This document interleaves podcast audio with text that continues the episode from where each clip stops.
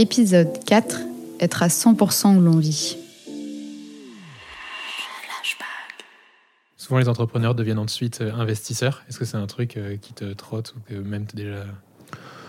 Euh, ça me trotte, oui. Attention, c'est pas le même métier du tout. Je pense qu'il y a une. euh, on dit souvent que les entrepreneurs à succès deviennent des gros business angels. Oui, je pense qu'ils veulent retrouver une certaine une forme d'adrénaline qu'ils ont eue à une époque. Et, euh, et malheureusement, qu'on ne retrouve pas du tout dans l'investissement, parce que quand on investit, en général, on investit quelque chose qui, ne vous, qui a peu d'impact sur votre niveau de vie. Alors que quand vous créez votre boîte, bah, en fait, vous, vous, êtes all-in. Je connais pas beaucoup de mecs qui ont fait des, qui ont fait des belles success stories et qui ont mis cash, qui cache quoi, qui ont mis euh, tapis euh, euh, par la suite. Donc en fait, il y a plus beaucoup d'enjeux et en fait, on n'est pas très participant. Moi, je le fais à titre personnel. J'investis dans quelques sociétés parce qu'il y a des gens qui aiment bien les belles bagnoles. Moi, je trouve que c'est une manière d'aider. On m'a aidé. J'ai 13 copains qui ont investi dans ma boîte à l'é- à à l'époque, euh, entre 500 et 1000 euros. Donc c'était des toutes petites sommes, mais à 22 ans, c'était quand même des sommes vachement importantes. Et ben indirectement, c'est comme ça aussi qu'on on peut re- renvoyer l'ascenseur. Je le fais. Je pense pas que je le fasse pour être riche. Je le fais par passion et parce que euh, il y a des gens qui adorent les belles bagnoles. Moi, euh, ça me fait ni chaud ni froid les belles bagnoles. Euh, par contre, j'adore l'entrepreneuriat. J'adore les gens qui innovent, qui innovent pour rendre le monde de demain meilleur et, euh, si, possible en lien avec la, mission qu'on porte euh, dans Fago, même si c'est pas lié à Fago, bah, je trouve que ça a du sens. Je crois qu'on arrive au terme de euh, à la dernière partie du coup de, de, de cet épisode avec nos petites questions habituelles de clôture. Euh, la première, elle est pour moi. Quentin, je te repasse la parole après. Comment est-ce que tu réussis euh, en tant qu'entrepreneur, dirigeant d'entreprise, à concilier vie privée et vie professionnelle? Excellente question, non euh, bah, je pense que euh, le, choix de Nantes n'est pas anodin. hein. Pour rappel, euh, Fago, on a déménagé à Nantes il y a, il y a un peu plus de deux ans. Euh, il y a un peu moins de deux ans, bah, de se dire, bah, en fait, ça, en fait partie. Si, j'avais voulu créer euh, une boîte de euh, 50 milliards, non, je pense que déjà, j'y serais pas arrivé, j'aurais pas eu la, capacité intellectuelle, mais, euh, j'aurais plutôt choisi d'aller, à, j'en sais rien, aux États-Unis. et voilà, et qu'en fait, je choisis Nantes justement dans cette volonté d'équilibrer, de se dire, en fait, on peut être, on peut, on peut, on peut se rapprocher un peu des velléités, de se dire, on n'est pas loin de la mer, etc. On, va faire une petite promo de Nantes là, mais, en gros, c'est ça. Et après, au quotidien, c'est quand même une lutte. C'est-à-dire qu'on est euh, indirectement, on est picousé. Je, je suis pas certain. Il faut arriver à trouver du temps à chaque chose, euh, à chaque chose et être concentré dans sa tâche et être 100% dans un moment présent. En fait, c'est ça. Et je pense que finalement, dans la difficulté qu'on aimait beaucoup dans ces euh, est-ce que vie perso, vie pro, en fait, c'est d'être 100%. Et je pense que notre généra- la génération qui arrive et notre génération déjà, c'est d'être pleinement dans l'endroit où tu es euh, dans, dans ta vie. C'est-à-dire de se dire, putain, tu vois des jeunes là, faire des, des soirées entre eux et être sur leur téléphone non-stop, tu te dis, mais ils sont pas pleinement à leur endroit. Donc en fait, ils sont nulle part. Et voilà, et c'est- ça que je me. Dans la critique qu'on pourrait faire, ou dans la critique, je sais pas si c'est une critique, en tout cas, dans, dans ce côté, ils sont pas pleinement à un endroit, de se dire, quand tu es dans un endroit, choisis pleinement. T'as 3, 4 enfants? 3. 3, je, je savais plus bien. Euh, tu t'en sors? Euh, j'ai de la chance d'être euh, d'être très bien épaulé euh, Ouais. par une maman extraordinaire. Mais non, non. oui, oui, je, euh, bah, je, je sais pas. C'est à eux qu'il faudra leur demander dans quelques années. Mais non, non, j'essaie de trouver le bon équilibre et, et je pense que je fais plutôt partie des privilégiés de me dire bah, qu'en fait, non, j'ai pas une boîte qui me. Je bosse pas jusqu'à 23h tous les soirs et je pense que c'est pas ça que j'ai envie de dans ma vie. Je pense que si les soirs, si j'ai pas d'événement euh, particulier, les soirs où je suis après 19h30 à la maison sont très rares. Je couche mes enfants tous les soirs. Je peux les emmener à l'école euh, tous les matins, hormis mes déplacements, mes quelques déplacements. Mais j'ai pas une. Et, c'est pas ça que je, souhaite. En fait, c'est un bon équilibre de vie. Et je trouve que euh, c'est ça qui est souhaitable pour pas mal euh, d'hommes et de femmes. Et, c'est peut-être ça qui m'empêchera d'être PDG du 440 un jour. Aussi, euh, avec mes propres limites. hein. c'est de se dire, bah ouais.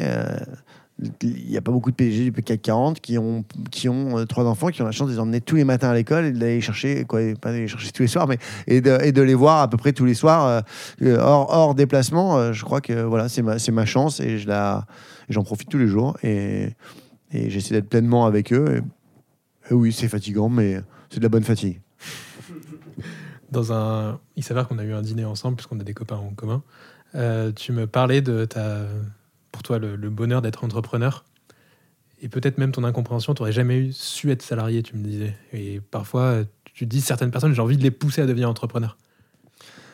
C'est vrai, j'ai envie de pousser beaucoup de gens à être entrepreneurs et pourtant, euh, Euh, je pense que c'est pas fait pour tout le monde, euh, qu'il faut avoir une forme de résistance au stress euh, forte, alors qui est plus mon cas parce que je suis moins entrepreneur que je suis moins entrepreneur que je ne suis chef d'entreprise aujourd'hui. Quand vous avez 120 personnes dans votre boîte, vous pensez pas quoi, je suis pas à pouvoir tout perdre demain. Quoi, où il faudrait vraiment que je pète les plombs euh, pour euh, ou qu'il y ait un, un facteur majeur et encore en fait euh, ouais en fait du coup Le je, majeur, tu l'as eu. comment Enfin, on l'a tous eu. non, ouais, il y a eu le Covid. chouette. Non, non, ouais, ça n'a pas été majeur parce qu'on a été euh, grandement sauvé par l'État, quoi. Ouais. Sans l'État, clairement, on serait plus là et, et je serais peut-être redevenu entrepreneur du coup. Non, ce que je veux dire, c'est que je différencie beaucoup le cap de- avant, avant 20, 20 collabs, même, c'est même 10, 10 collabs, euh, où tous les jours, on remet, sa, on remet, on remet tapis tous les jours. Aujourd'hui, je remets pas tapis tous les jours et il faudrait même pas que je le fasse. Donc, ça serait que je serais en train de péter les plombs parce que j'ai 120 personnes qui comptent sur moi pour pas que je fasse tapis parce que j'ai eu une bonne idée hier. Donc, c'est pas. c'est- donc, j'ai. J'ai plus le même métier. Euh, je dis souvent que j'adore, euh, c'est ma passion l'entrepreneuriat, parce que j'ai l'impression que chaque jour je progresse. Chaque jour, j'ai un énorme escalier devant moi et chaque jour je monte une marche. Mais en fait, il est limité l'escalier. Euh, donc, je monte marche après marche. Parfois, j'en monte trois d'un coup, puis j'en redescends une, parce qu'en fait, bon, il, est nécessaire d'en redescendre une pour bien grimper l'escalier. Et que j'ai cette chance d'être entrepreneur alors, et de me dire que ma boîte a grandi doucement. Euh, passé en 12 ans de 0 à 120 collaborateurs, c'était dans ma capacité de digestion. Euh, je dis toujours, mais le mec qui passe sa boîte de 0 à 120 collaborateurs en un an, comment il fait C'est- waouh, je suis sidéré. Moi, j'ai grandi doucement, de manière assez régulière, euh, et du coup, ça a sûrement été plus facile pour moi en tant que, com de, digérer ça, et sûrement aussi pour mon associé, d'arriver à, prendre le temps de passer d'étape en étape et de digérer chaque métier que je faisais, et que chaque jour, encore aujourd'hui, j'apprends sur moi-même, je progresse euh, en permanence. Je découvre des nouvelles choses. J'emmène des nouvelles hommes dans mon aventure, quoi, des nouvelles euh, hommes euh, en grand H, quoi, des hommes et des femmes.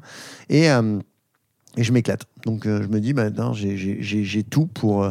et, évidemment, c'est ce que. Et du coup, je m'épanouis. Et évidemment, du coup, l'épanouissement, bah, c'est ce qu'on peut souhaiter à n'importe qui. Quoi. Et donc, c'est peut-être à travers ça. Et finalement, c'est peut-être plus l'épanouissement que je souhaite à chacun. Et que l'épanouissement, il est peut-être pas au même niveau pour chacun. Voilà. Une personne qui t'a marqué ces trois dernières années. Une rencontre qui t'a marqué ces trois dernières années. Je la mettrais peut-être au sens large, j'en parlais un peu en préambule. Euh, Du coup, on le disait, on arrive à Nantes, on, dé- on découvre un nouvel écosystème. À Paris, on est très cloisonné dans un, dans un certain secteur d'activité. Donc moi, je rencontrais que des marques, euh, petites, grandes, moyennes, mais c'était que des marques. Et aujourd'hui, j'ouvre mon spectre je trouve ça magique. Et encore une fois, je continue d'apprendre parce que je rencontre des industriels, euh, de- des, secteurs du, service, du, euh, du, ouais, du, du service, du SaaS, des, trucs que j'avais pas finalement, hormis euh, une relation de fournisseur-prestataire, fournisseur-client. J'avais pas beaucoup la- la possibilité de découvrir ce genre de, structure parce que j'étais concentré dans un milieu très très euh, euh, fermé mode. Voilà, donc c'est peut-être ça la, découverte que je ferais, c'est de se dire, bah, en fait, et c'est une des valeurs qu'on porte dans le recrutement chez Fago, c'est la curiosité, quoi. C'est de se dire toujours s'intéresser à plein de choses. Malheureusement, elle n'a pas de limite, donc elle est toujours frustrée. La curiosité, on en parlait tout à l'heure en préambule en disant, à quel moment les mecs ils ont le temps d'aller euh, sur sur Clubhouse, sur sur toutes les applis, sur s'écouter tous les podcasts, se se faire toutes les séries, taper du foot, voir les copains, euh, bosser. Ah, et moi, j'avoue que je suis. Et du coup, dans notre curiosité, il faut avoir une forme de sélectivité. Et, euh, voilà, et parfois des, petites fenêtres blanches vous permettent d'ouvrir un peu vos chakras et, de découvrir plein d'autres choses. Donc, euh, je dirais ces industriels qui ont un tout autre sens que j'entendais de la levée de fonds à, outrance et versus là maintenant on se retrouve avec waouh des, des, gens qui euh, c'est terre à terre, ça fait quatre générations qui sont là, etc. Et du coup ça remue plein de choses en soi. Merci. Merci à vous, merci beaucoup pour euh, pour ce bon moment passé ensemble. Flashback est une série conçue par Intuiti, présentée par Quentin Franck et Jean-Michel Ognillon et produite par Christopher Bénévent et Lucille Dubé.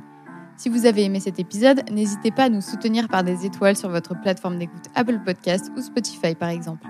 Et enfin, pour nous écrire, rendez-vous sur les supports de l'agence Intuiti, sur notre média décrypte, toujours avec 3i, et sur nos pages LinkedIn.